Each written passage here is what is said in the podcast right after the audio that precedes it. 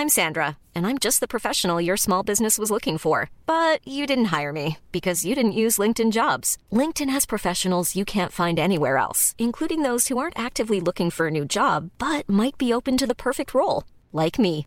In a given month, over 70% of LinkedIn users don't visit other leading job sites. So if you're not looking on LinkedIn, you'll miss out on great candidates like Sandra. Start hiring professionals like a professional. Post your free job on linkedin.com/people today.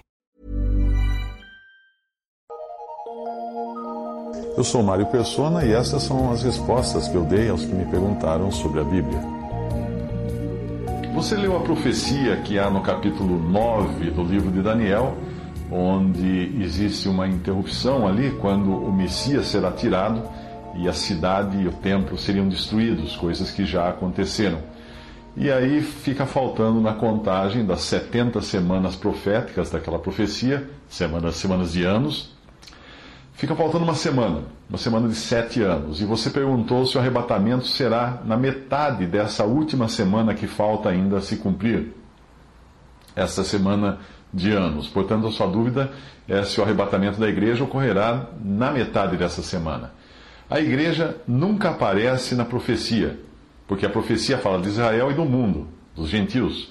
Portanto, em Daniel, a prova da igreja ser arrebatada antes dos sete anos finais está justamente na falta de um número de anos suficiente para fechar a conta feita na profecia. Vejamos, Daniel 9, 23 a 24 diz: No princípio das tuas súplicas saiu a ordem, e eu vim para te declarar, porque és muito amado. Considera, pois, a palavra e entende a visão. Setenta semanas, ou 490 anos, estão de determinados sobre o teu povo, no caso Israel, e sobre a tua santa cidade, que é Jerusalém. Bem, considerando que os eventos descritos a seguir e culminando com a destruição de Jerusalém e do templo já ocorreram em um período de, nove, de 490, 490 anos menos sete anos, então nós podemos afirmar que aqui o termo semana refere-se a anos. Na verdade, a palavra semana não aparece no original, que diz mais ou menos assim, seria uma tradução uh, mais, mais literal, seria 70 setes ou 70 sétimos estão determinados. Daniel 9:24 diz: "Para cessar a transgressão e para dar fim aos pecados".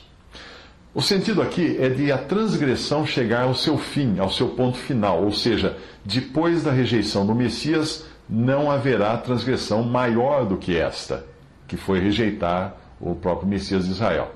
Na continuação, Israel terá também os seus pecados perdoados, o que pode ser o significado da segunda parte do versículo, e para expiar a iniquidade.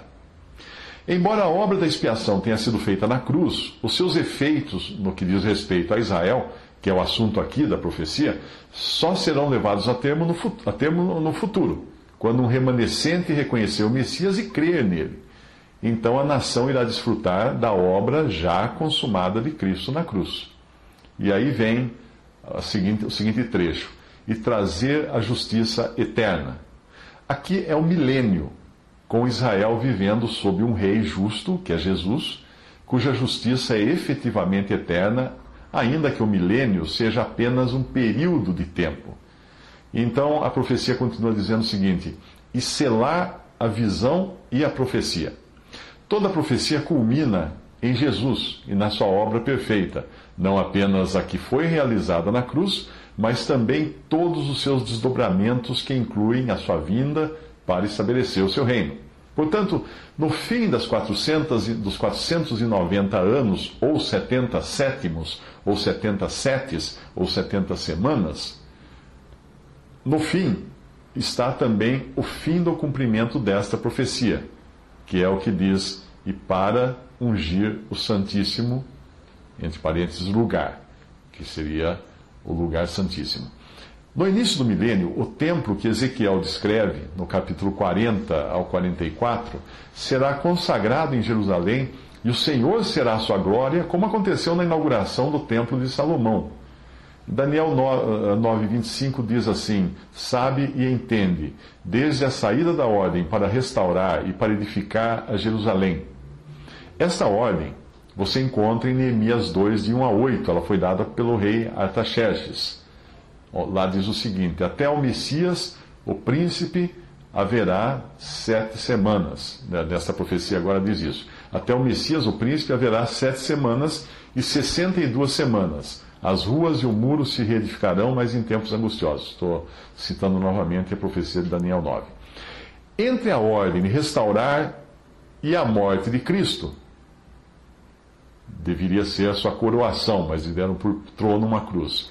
Entre uma coisa e outra, passaram-se sete semanas ou 49 anos, mais 62 semanas, que são 434 anos. Isso tudo já é história. Alguém calculou os anos descontando os erros de calendário e chegou à data da entrada triunfal de Jesus em Jerusalém, e não da cruz. Seja o que for, a diferença é de apenas alguns dias. Daniel 9,26 diz: E depois das 62 semanas será cortado o Messias, mas não, mas não para si mesmo. O Messias cortado refere-se à morte de Cristo. Outra tradução diz: será cortado e não terá nada. E o povo do príncipe que há de vir destruirá a cidade e o santuário, e o seu fim será com uma inundação, e até o fim haverá guerra, estão determinadas as assolações. Aqui não é o príncipe que há de vir que fará isso, que faria isso, mas é o povo do príncipe que há de vir. Pois se trata do povo romano que, destruiu Jerusalém e o templo no ano 70 depois de Cristo. O príncipe desse povo virá depois, e ele é o anticristo. Mas o seu povo já estava lá atrás agindo conforme a profecia. É aqui que existe uma lacuna entre a, que a profecia não revela porque a igreja ainda era um mistério para os profetas e só seria revelada muito depois ao apóstolo Paulo. Repare que aqui dá para encaixar os dois mil anos ou mais que já se passaram e, e que não entram na contagem dos 490 menos sete anos. Se nós tentarmos encaixar o arrebatamento na metade da última semana de sete anos, que está faltando se cumprir, ou no seu final, ou seja, quando Cristo vem para reinar, a conta simplesmente não fecha. Nós teríamos 69 semanas, que são 483 anos, mais umas 287 semanas, que são os dois mil anos do período da igreja até aqui, mais uma semana de sete anos. Ou seja, ou a aritmética profética está dando um erro de dois mil anos, ou nós teremos de concluir que o relógio profético parou com a rejeição e morte de Jesus e só voltará a bater quando o anticristo firmar uma aliança com muitos no início da última semana. E esse é o assunto do próximo versículo de Daniel 9, que é o 27. Ele firmará aliança com muitos por uma semana. E na metade da semana fará cessar o sacrifício e a oblação, e sobre a asa das abominações virá o assolador. E isso até a consumação. E o que está determinado será derramado sobre o assolador. Portanto, eu vejo que a ordem dos acontecimentos é esta. Primeiro, sai a ordem para restaurar Jerusalém. Isso foi lá em Neemias. Segundo, o Messias vem e é tirado, ou morto. Terceiro, o povo romano, povo do qual será o anticristo, destrói Jerusalém e o templo. Quarto, o príncipe daquele povo que destruiu a cidade e o templo faz uma aliança com o povo, com o povo de Israel. 5. Na metade da aliança, da semana dessa aliança, dos sete anos, ele rompe a aliança de forma hostil e idólatra. 6. Ele irá assolar os judeus fiéis até o fim da semana de anos. Para acompanhar melhor essas profecias, eu sugiro que você leia o livro Acontecimentos Proféticos por Bruce Anstey, que você encontra fazendo uma busca na web.